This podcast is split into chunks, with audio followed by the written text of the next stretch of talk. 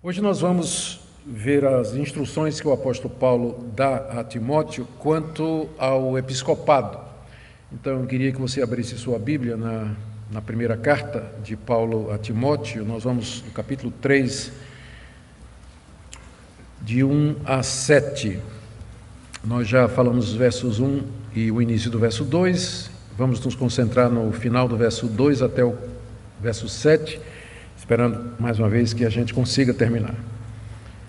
Ouçamos então a leitura. 1 Timóteo capítulo 3, de 1 a 7. Fiel é a palavra, se alguém aspira ao episcopado, excelente obra almeja. É necessário, portanto, que o bispo seja irrepreensível, esposo de uma só mulher, temperante, sóbrio, modesto, hospitaleiro, apto para ensinar, não dado ao vinho, não violento, porém cordato, inimigo de contendas, não avarento, e que governe bem a própria casa, criando os filhos sob disciplina com todo respeito. Pois se alguém não sabe governar a própria casa, como cuidará da igreja de Deus? Não seja neófito, para não suceder que se ensoberbeça e incorra na condenação do diabo. Pelo contrário, é necessário que ele tenha bom testemunho dos de fora, a fim de não cair no opróbrio e no laço do diabo. Até aqui a leitura da palavra de Deus. Ó oh, Pai, mais uma vez, pedimos a iluminação do Teu Espírito Santo para essa passagem de difícil compreensão em alguns pontos. Dá-nos, ó Deus, clareza para que percebamos o essencial e possamos colocar na prática aquilo que o Senhor nos ensina. Em nome de Jesus. Amém. Queridos, na mensagem anterior, última segunda-feira, começamos a ver estas orientações que o apóstolo Paulo dá a Timóteo com respeito aos bispos das igrejas de Éfeso. Nós vimos que o que provavelmente motivou Paulo a fazer isso é que ele tinha acabado de falar a respeito do papel das mulheres na igreja, restringindo a liderança e o ensino autoritativo uh, como parte do ministério da mulher. Além disso, no capítulo 1, ele já tinha advertido Timóteo com relação a falsos mestres que estavam na igreja. Então era, portanto, necessário um esclarecimento, uma tomada de posição muito clara com respeito a quem pode assumir a liderança, o governo e o ensino da igreja. Então, era a necessidade daquela ocasião e continua sendo a necessidade até o dia de hoje. E foi necessidade durante todo o tempo da igreja cristã. Quem são aqueles que podem e devem ocupar a posição de liderança na igreja? Nós vimos então que Paulo começa dizendo a Timóteo que ele, ele se refere a esse, essa função como sendo episcopado. Eu expliquei que vem da palavra grega episcopos, que significa alguém que é um supervisor, alguém que observa com o objetivo de colocar as coisas em ordem. É isso que a palavra bispo significa. O episcopado é essa função que Deus colocou na igreja, que é ocupada por pessoas que supervisionam o trabalho que é feito na igreja, para garantir que seja feito de acordo com a palavra de Deus. Nós vimos também que é a mesma coisa, é a mesma pessoa do presbítero. A palavra presbítero significa ancião e define a natureza ou a, a, a, condição de maturidade daquele que vai ser bispo, e que é a mesma coisa de pastor. Nós também gastamos algum tempo vendo várias passagens do Novo Testamento onde os autores bíblicos se dirigem aos presbíteros mandando que eles pastoreiem o rebanho de Deus.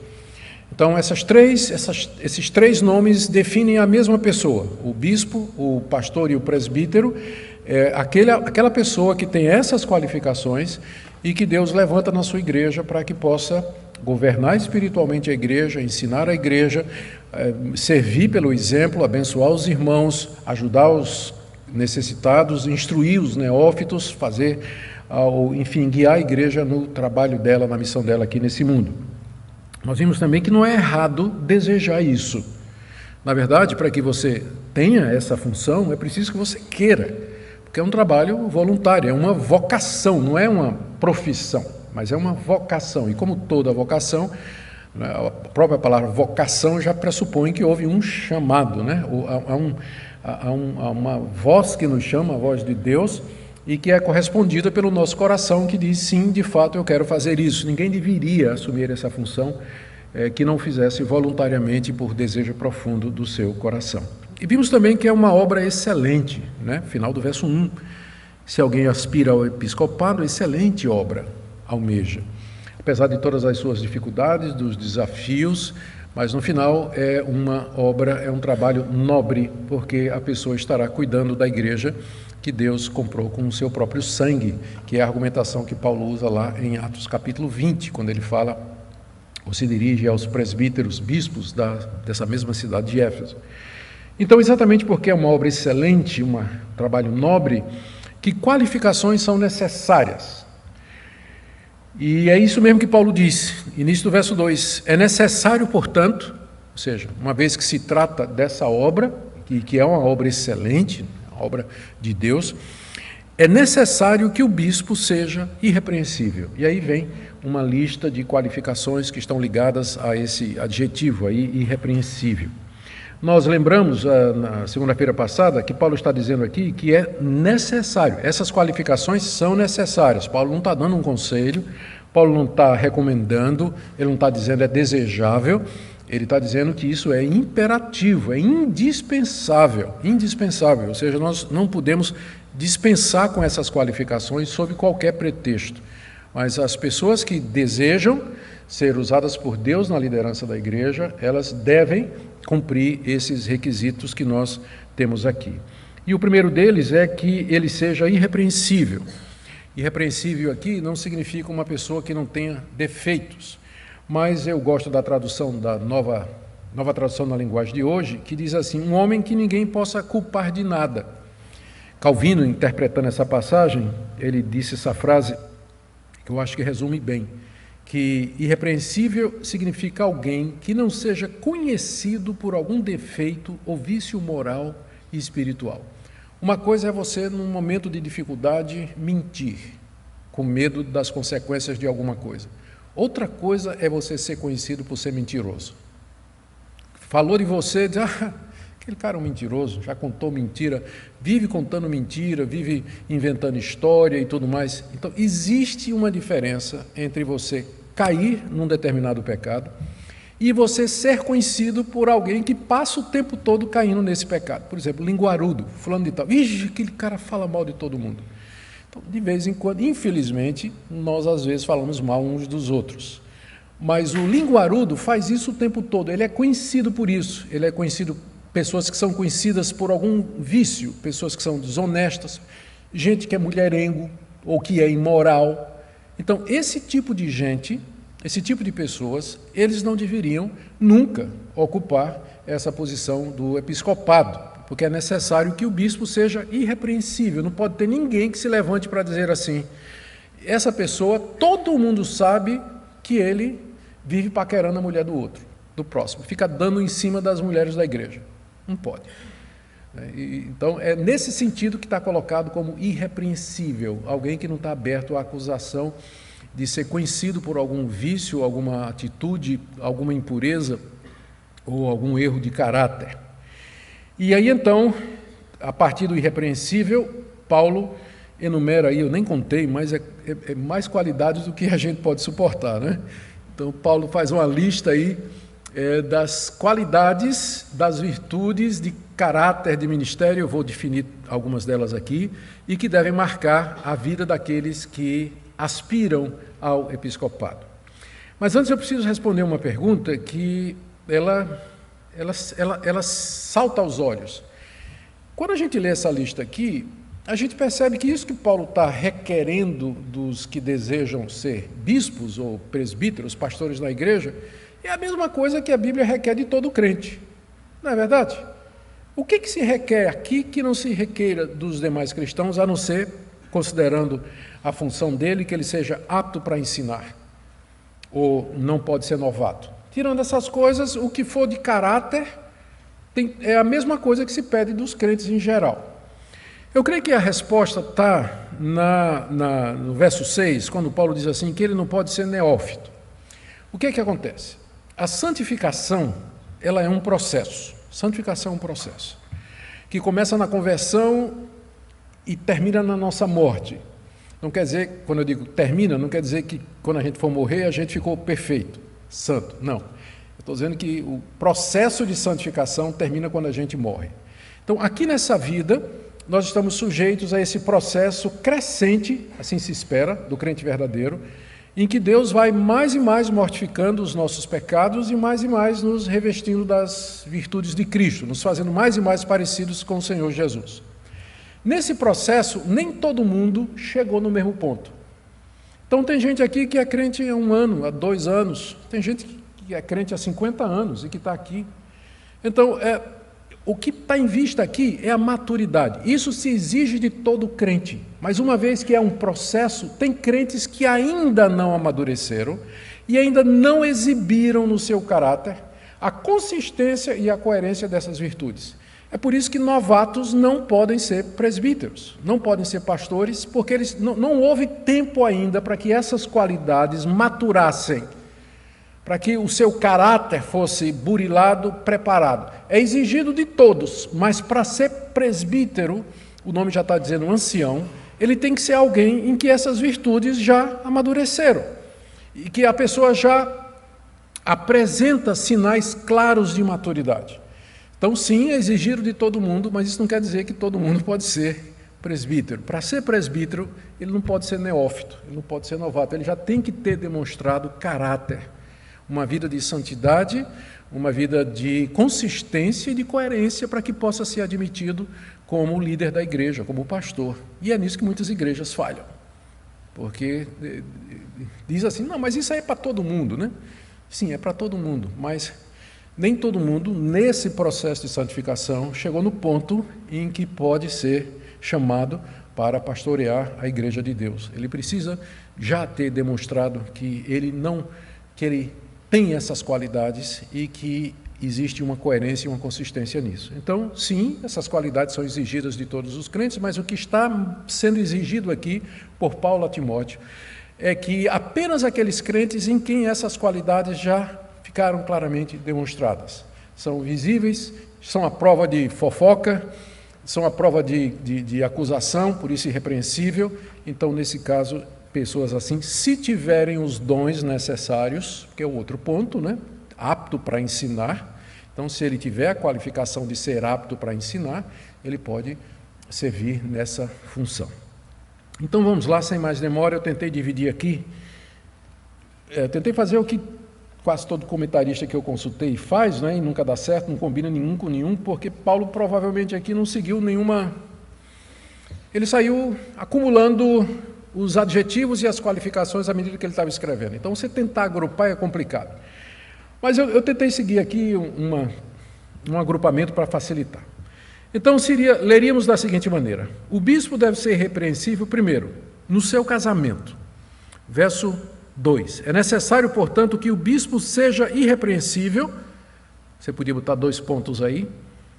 A saber, ou então dizer, a saber, esposo de uma só mulher Paulo começou com a qualificação mais complicada de entender.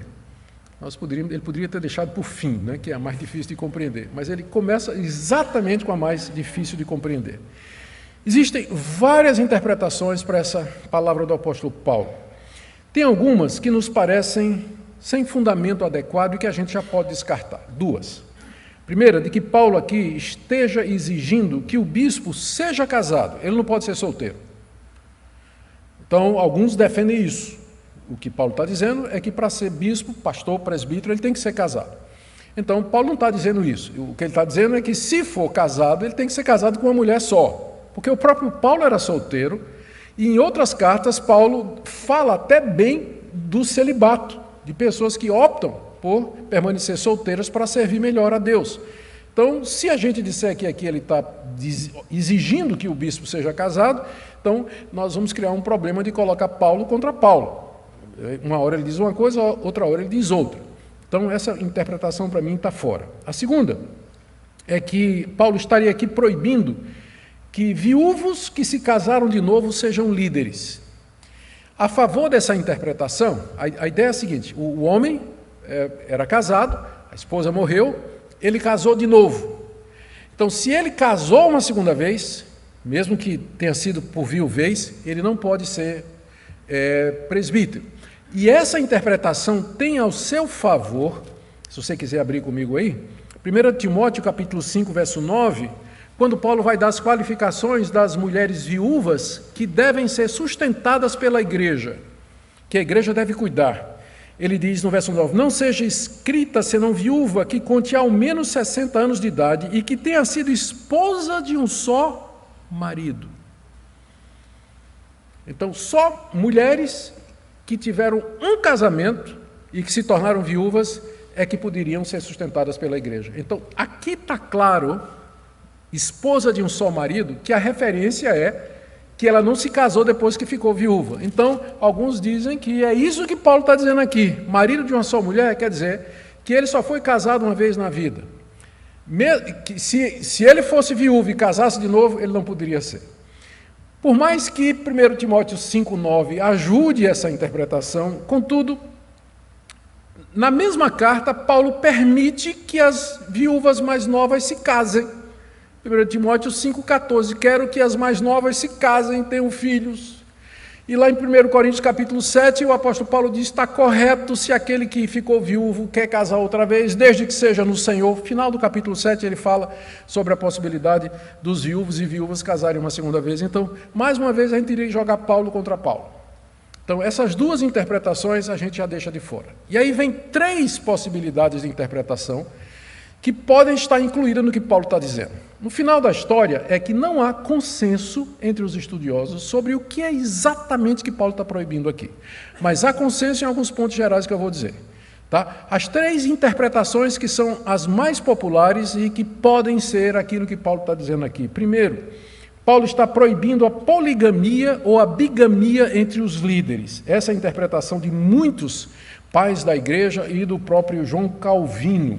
Ele achava que Paulo aqui está falando do bígamo ou do polígamo. A favor dessa interpretação, tem o fato de que a poligamia era tolerada entre os judeus naquela época e era tolerada entre os gregos, embora menos, por incrível que pareça. Por incrível que pareça. Entre os gregos, mais ou menos, mas entre os judeus era tolerado. E poderia haver o caso, como acontece, por exemplo, na África, quando missionários vão pregar o evangelho em tribos onde tem poligamia, e o chefe da aldeia, que tem sete mulheres, se converte. E agora? Né? Se agora, como é que faz isso? Então, uma estratégia dos missionários é dizer o seguinte: aquela com quem o senhor casou primeiro, essa é a sua legítima esposa. O senhor não vai mandar as seis embora, mas o senhor não vai ter mais nada com ela. O senhor vai sustentar e vai sustentar os 30 filhos que o senhor teve com, com todas elas. Tá certo? Mas a sua legítima esposa é aquela primeira. E aí, a próxima geração já sabe que monogamia é o plano de Deus. Às vezes leva uma geração inteira para mudar uma cultura. Então, poderia ser o caso ali. Poderia ser o caso lá no primeiro século, que polígamos tenham se convertido. A orientação sempre foi pela monogamia. Essas pessoas por conta da poligamia e de ter ainda, não viviam mais com, é? certamente os, os, pastores não permitiriam que eles vivessem com duas ou três mulheres ao mesmo tempo, né? provavelmente eles seguiriam esse, essa linha que eu acabei de mencionar, mas havia o impedimento dessa pessoa se tornar líder da igreja. Então, o que está sendo proibido aqui é esses casos de pessoas que já eram polígamos, que se converteram e que não podiam mandar embora todas as mulheres, problema social, os filhos, né? certamente fica difícil mandar isso. Então, que tinha essa solução intermediária, a próxima geração já entraria na, na, na trilha correta, mas a, o impedimento então é que essa pessoa não poderia ser um líder da igreja, não poderia ser. É possível isso aí. Agora, contra essa interpretação é que isso é muito óbvio, né? Por que, que Paulo colocaria isso? É óbvio que esse tipo de coisa não, não seria admitido. Bom, segunda possibilidade: Paulo está proibindo que pessoas divorciadas e que casaram de novo elas sejam bispos. Então, tem muita gente que apoia esse tipo de interpretação. Ou seja, se você se divorciou e casou de novo, você não devia ser bispo, não, não devia fazer parte do episcopado da igreja. A favor dessa interpretação, tem aqui o próprio contexto em que Paulo, logo nos versos seguintes, vai falar da família e do casamento do bispo como sendo exemplar, dizendo que é, é na, é, começa na família dele o exemplo. Se ele não consegue dar exemplo com a sua família, como é que ele vai governar a família de Deus? Se o casamento dele, ou se a vida de casado dele não é um exemplo para a igreja, então como é que, como é que vai poder ele ocupar essa, essa função? Mas contra isso tem o fato de que Paulo poderia ter usado o termo. Ele poderia ter dito assim, que não seja divorciado. O termo existe na língua grega, por que, é que ele não usou? Né? Por que, é que ele fala marido de uma só mulher? Ah, e outra coisa, no Novo Testamento, nós encontramos, pelo menos é a interpretação que nós seguimos na igreja presbiteriana, que em caso de adultério e abandono obstinado, a pessoa inocente, quer dizer, a pessoa que foi traída ou abandonada, ela pode casar uma segunda vez. E aí, se ela pode casar uma segunda vez, então, uma vez que ela não foi a responsável por desfazer o primeiro casamento, a pergunta é: será que ela não poderia, então, é, entrar no ministério, ser presbítero, pastor, já que ela não foi a causa do divórcio? No caso da pessoa ter adulterado ou ter abandonado, do homem ter adulterado e abandonado a sua primeira mulher e casado com outra, quanto a isso não há questão no Novo Testamento, não é? Está dizendo que está tá em estado de adultério mesmo. Então, nem qualificado para o ministério pastoral estaria. Mas e no caso dele não ter sido culpado da separação e do terminar o primeiro casamento? Essa é a pergunta que eles levantam. A terceira possibilidade, gente como, por exemplo, Dea Carson defende isso aqui, é que quando Paulo diz que, que o líder tem que ser marido de uma só mulher, é que ele tem que ser irrepreensível na fidelidade à sua esposa. Tem que ser alguém que não viva flertando, que não seja mulherengo, que não assedie as mulheres da igreja e assim por diante. Então, essa é a terceira possibilidade. Então, vejam só, são três interpretações, todas elas cabem no texto. Paulo está falando, não pode ser polígamo ou bígamo, não pode ser alguém cujo exemplo de casamento é um desastre, tipo divórcio, casamento, divórcio, casamento. E terceiro, alguém que seja mulherengo, flerta com a mulher dos outros, é infiel à sua esposa. Que é o, mais ou menos o consenso que nós podemos chegar diante dessa interpretação. Quando Paulo diz que tem que ser marido de uma só mulher, ele está dizendo que é necessário que o bispo seja um exemplo de marido que ele seja um exemplo na fidelidade à sua esposa, no amor, na pureza sexual, sem manchas no seu histórico, sem fama de imoral e mulherengo, que valorize o casamento até que a morte o separe. É isso que está sendo exigido. Que ele seja fiel, que dê o exemplo de modéstia, domínio próprio, pureza com relação às outras mulheres porque pastores que, e nesse caso, pastores que adulteraram ou abandonaram a primeira esposa, casaram de novo ou já vão no terceiro ou quarto mandamento, claramente são um mau exemplo para a igreja e deveriam procurar outra posição que não o episcopado, onde para ocupar ali tem que ser irrepreensível, marido de uma só mulher. Qualquer que seja a posição, o que é que seja que Paulo tenha tido em mente aqui e que por enquanto permanece obscuro, Entretanto, fica claro que para ele, o bispo, ele tem que ser um exemplo no seu casamento. Fidelidade, amor, pureza, modéstia, maneira como trata a esposa, maneira como se relaciona com as mulheres da igreja.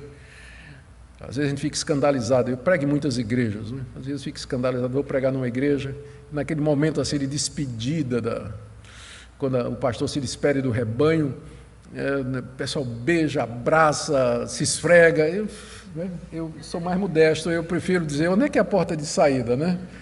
Por outro lado, não ia dizer porta dos fundos por causa da associação, mas, mas por onde é que a gente sai daqui? Não tem outra saída aqui, não? Né, eu não, não sou muito, porque já vi, já vi muita coisa. Bom, então, primeiro tem que ser irrepreensível quanto ao casamento. Segundo, irrepreensível no seu caráter. A partir do verso 2. Depois de dizer esposo de uma só mulher, Paulo diz que ele tem que ser irrepreensível quanto, primeiro, à temperança. Isso significa que ele não pode ser estabanado, adoidado, radical, mas moderado nas palavras, ações e decisões. Você conhece aquelas pessoas que são estabanadas mesmo, um desastre, um elefante numa loja de porcelana. Fala demais, fala alto demais, diz o que pensa, não mede as palavras, toma atitudes radicais, é precipitado Temperante é o oposto de tudo isso. Então, o bispo tem que ser temperante, tem que ser um cara modesto, né? moderado. Segundo, tem que ser sóbrio. Ou seja, isso aqui sóbrio aqui não, não é sóbrio em oposição a bêbado, Mas é sóbrio no sentido de que ele não é uma pessoa tola, não é pueril, mas é uma pessoa sensata, é uma pessoa prudente. Ele tem que ser modesto, é a terceira qualificação, exigência do caráter. Modesto quer dizer alguém que não é exibido. Ele não pode ser pastor ostentação. Né? Ele não pode chamar a atenção para ele mesmo, viver um estilo de vida em que ele fica chamando a atenção para ele mesmo, mas ele tem que ser respeitável, discreto, em outras palavras, ele tem que ser modesto. Não cabe ao líder ficar se ostentando, chamando atenção para ele, se vestindo de um jeito ou se portando de uma forma onde procura atrair a atenção das pessoas. Então ele tem que ser irrepreensível no casamento, tem que ser irrepreensível no caráter. Terceiro, ele tem que ser irrepreensível no relacionamento com outras pessoas, do verso 2 e 3 ainda. Veja a final do verso 2. Depois de falar temperante, sóbrio e modesto, Paulo diz hospitaleiro, literalmente amigo dos estrangeiros no grego. Ou seja, não pode ser um antissocial, bicho do mato, mas gente que está disposta a receber os outros em sua casa ou visitar as pessoas. Não é como é que alguém vai governar a igreja de Deus e ele não é hospitaleiro? Ele tem que abrir sua casa, abrir seu coração, gostar de gente. Tem pastor que não gosta de gente.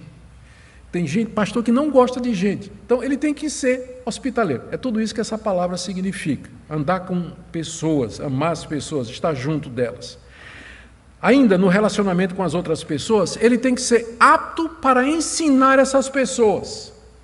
Apto para ensinar. Para que ele ensine as pessoas, porque essa é a função dele, como bispo, ele vai ensinar as pessoas da igreja, né? ele é o mestre da igreja, ou um dos mestres da igreja. Para que ele ensine, ele primeiro tem que ser instruído na palavra de Deus, senão ele vai ensinar o quê? Né? Ele vai ensinar o quê? Eu não gosto de comentar isso não. Pouco antes de vir para cá, eu estava no Twitter, né?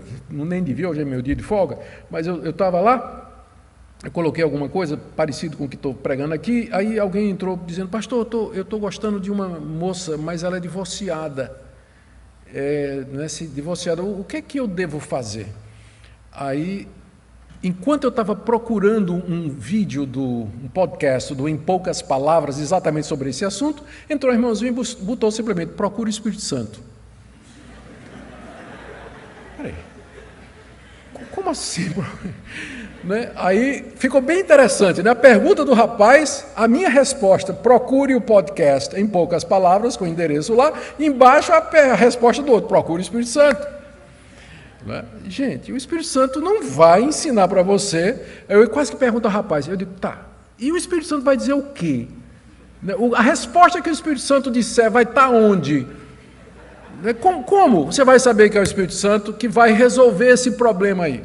Você tem que ir na palavra de Deus, ver o que é que o Espírito Santo já respondeu na Bíblia, através dos autores inspirados por ele. Ele não se contradiz, está na Bíblia já o que é que ele, eh, o que é que ele vai dizer a você sobre isso.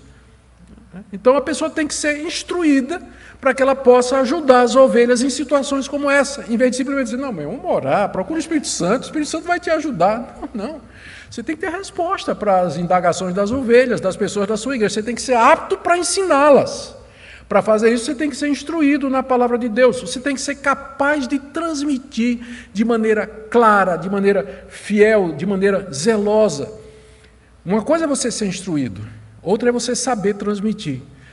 Eu conheço pastores que são, têm excelente conteúdo, mas eles não conseguem transmitir. Eles começam a falar, né, dão volta, vão ah, né, o sermão deles percorre o céu e a terra, vai de Gênesis a Apocalipse, rodam para dizer um ponto e não sei o que, e o pessoal da igreja fala, o que está querendo dizer? Né, não estou entendendo. Então tem que ser apto para ensinar. É, é essa a função do episcopo, do presbítero, do pastor. Ele é chamado para ensinar os seus irmãos, para ajudá-los a compreender a vontade de Deus através da Escritura. E terceira qualificação com relação a outras pessoas, ele não pode ser dado ao vinho. Né? Alguém até fez uma pergunta na segunda-feira passada, foi logo a primeira. Comparando com o diácono que diz assim: não pode ser dado a muito vinho, né? Eu até respondi que era melhor ser diácono então. É. Não ser dado ao vinho, primeiro vamos deixar claro aqui que vinho aqui é vinho mesmo. Né? Se o vinho aqui fosse suco de uva ou qualquer outra coisa, qual a necessidade dessa exortação aqui? É vinho que pode embriagar, por isso que vem a exortação, não pode ser dado ao vinho. Quando diz ser dado ao vinho, significa ele não pode ser alguém que esteja bebendo o tempo todo a ponto de perder os sentidos. Perder os sentidos é perder a clareza de pensamento, perder ah, o bom senso, perder a cabeça. A gente sabe o que é que o vinho faz, não é? ou cerveja, ou uísque, o que vier aí. Então, gente, o ponto do apóstolo Paulo é o seguinte: o episcopos, o nome já está dizendo, ele é um vigilante, vigilante no bom sentido, é alguém que está de vigia, é alguém que está olhando o seu rebanho. Ele precisa estar atento, ele precisa de atenção, ele precisa ser sóbrio, ter o pensamento claro, ele precisa poder ensinar. E se ele for dado ao vinho, ele não vai conseguir fazer isso. Ele não vai conseguir.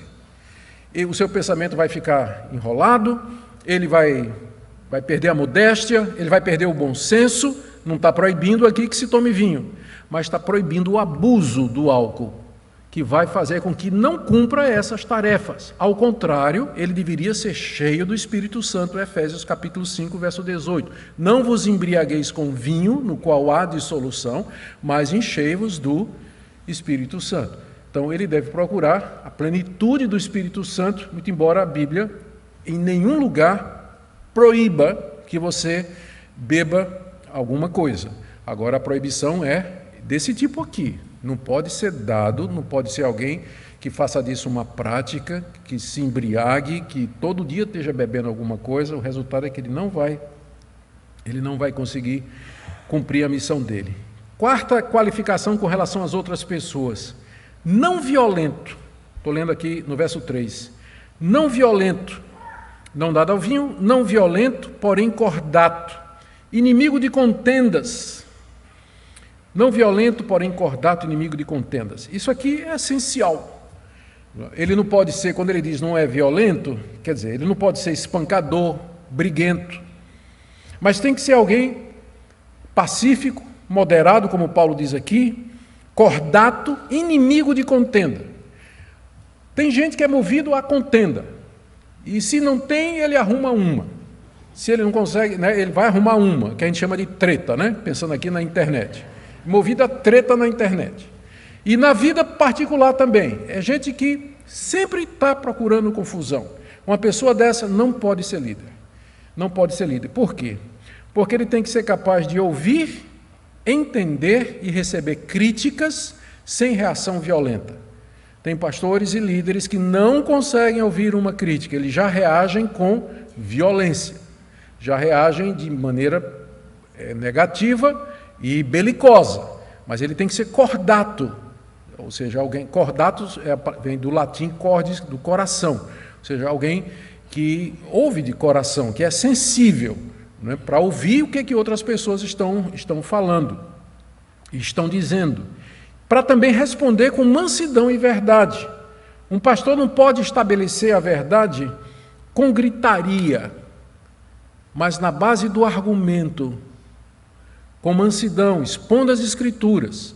Pastor que impõe ou quer, o bispo que quer ensinar o seu rebanho ou governar o seu rebanho na base do grito, da pancada, da ameaça, então ele está muito fora do que, que o apóstolo Paulo está dizendo aqui. Ele tem que ser apto para ensinar, não pode estar influenciado pelo vinho, ele não pode ser violento, ele tem que ser cordato e ele tem que ser inimigo de contendas.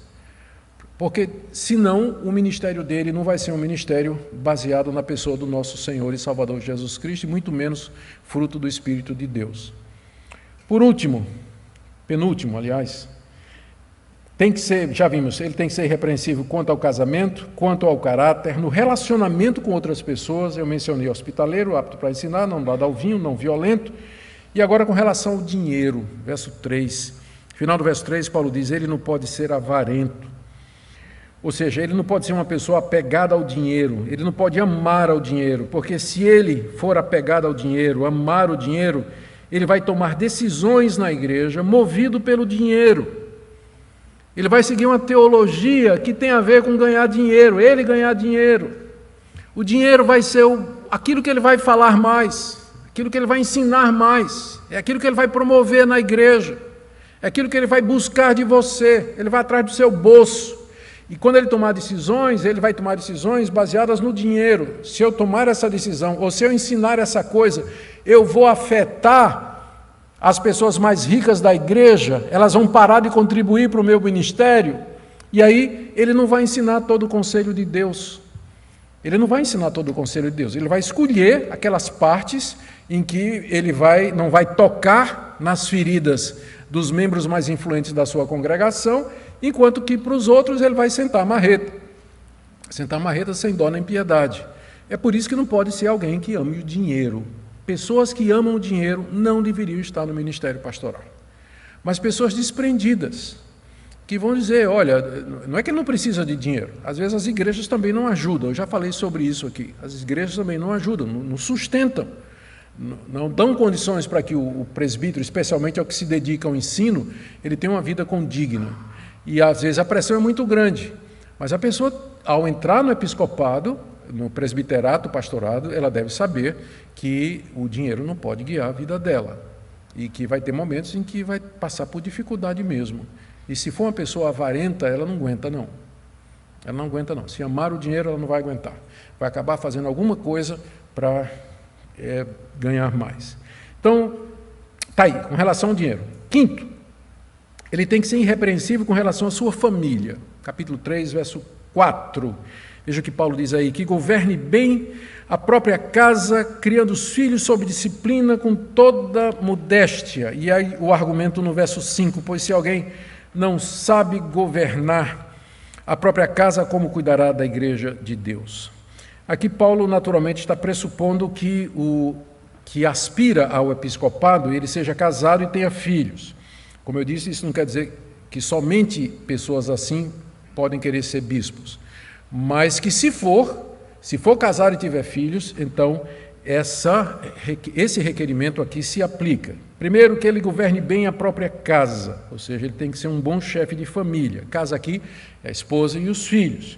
Governar significa liderar, orientar, instruir, corrigir, enfim, conduzir pelo exemplo, pela vida, em amor, em sabedoria e em capacidade a sua família nos bons caminhos do Senhor. Paulo acrescenta aqui, depois de dizer que ele tem que governar bem sua própria casa, tem que criar os filhos sob disciplina com todo respeito.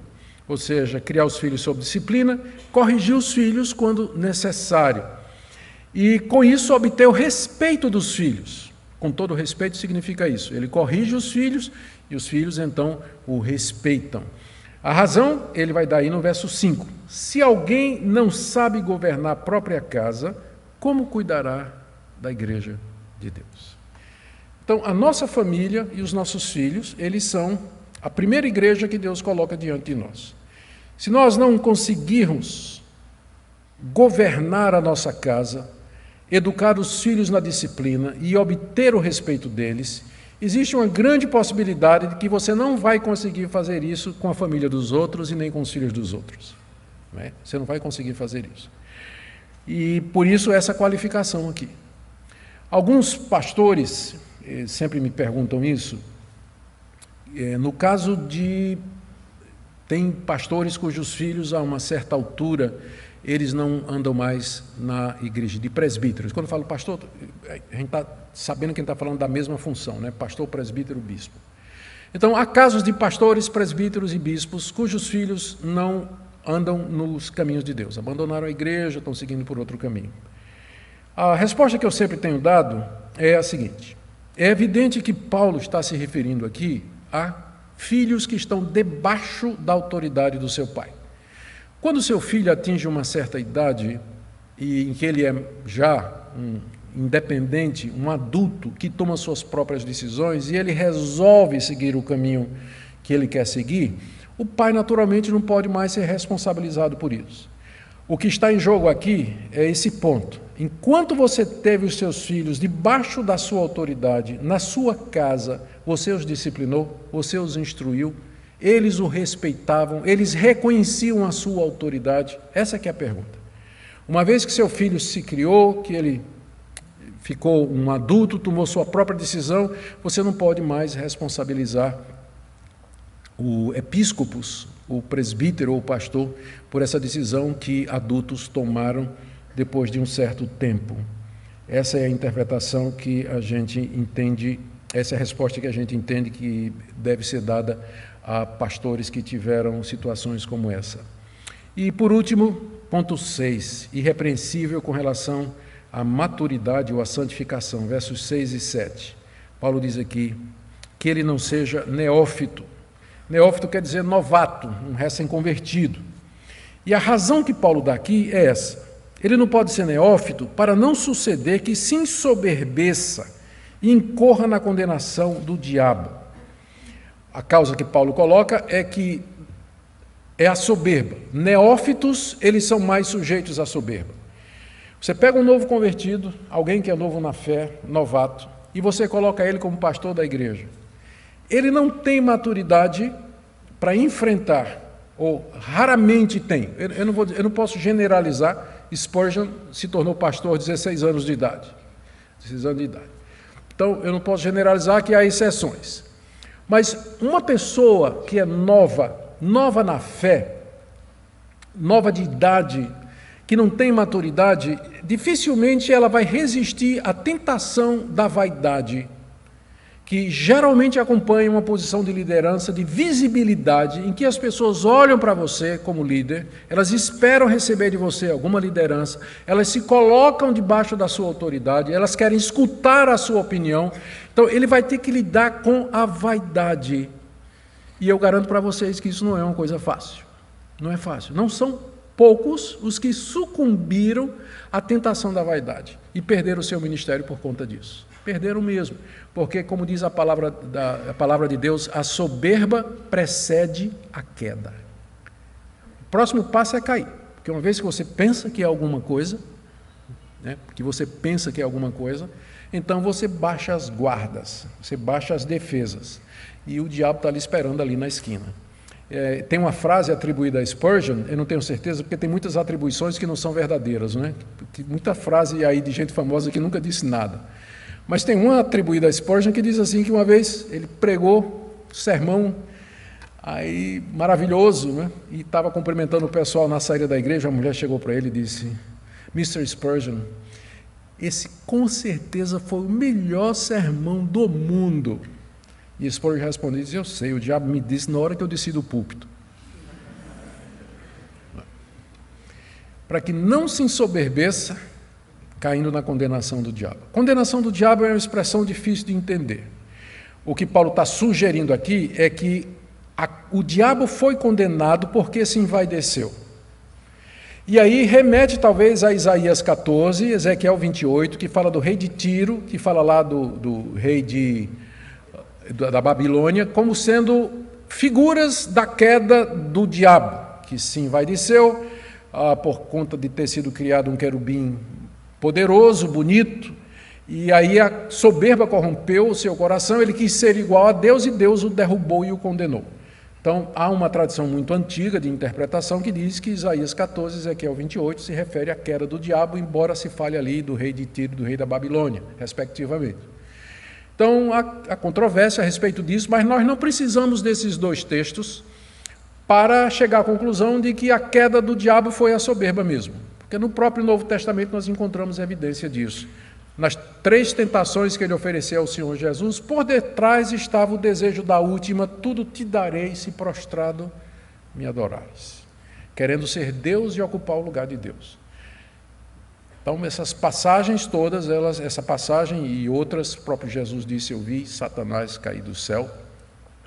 Então, todas elas talvez confirmem exatamente isso. O ponto de Paulo aqui é que, da mesma, da mesma forma que o diabo caiu e foi condenado por conta da vaidade, um neófito colocado na liderança da igreja, ele vai passar e sofrer o mesmo processo. Não neófito, para não suceder que, envaidecendo-se, que se ensoberbeça e incorra na condenação do diabo. Ao contrário, veja o que ele diz aí, no verso 7, é necessário que ele tenha bom testemunho dos de fora, para isso precisa tempo, para você construir um crédito, não é isso? Você não precisa um histórico, não é verdade isso? É, é verdade até no mundo secular. Às vezes você vai abrir uma conta, às vezes você vai pedir um empréstimo, o cara vai puxar o seu histórico. Né? E se você é uma história de bom pagador, não está fichado no SPC e tudo mais, você vai ganhar aquele crédito. Então a gente constrói uma história. Para que você faça isso, precisa tempo. É por isso que não pode ser novato para ocupar essa posição de liderança na igreja. Ele precisa ter bom testemunho, inclusive dos de fora, do padeiro, do, do, do, do mercadinho da esquina, do banco dele, de que ele não é um caloteiro.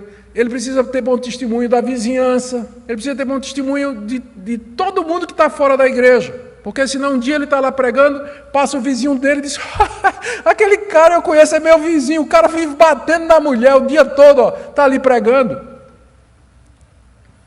Ele precisa ter bom testemunho dos de fora.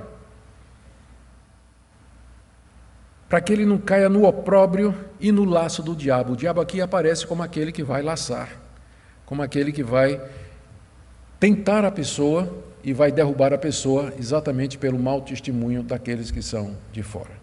Gente, essa é a lista que Paulo coloca aqui. Só tentando aqui recuperar para a gente resumir, para a gente fechar. Irrepreensível no casamento, irrepreensível no caráter, irrepreensível no relacionamento com as pessoas, irrepreensível com relação ao dinheiro, com relação à sua família e, finalmente, com relação à santificação, à maturidade. Ele não pode ser neófito, tem que ser alguém experimentado, e a prova disso é o bom testemunho que pessoas vão dar a respeito da vida dele. Terminando, então, eu tenho algumas aplicações práticas aqui. Seis. Primeiro, talvez você esteja aqui hoje à noite e você aspira ao episcopado.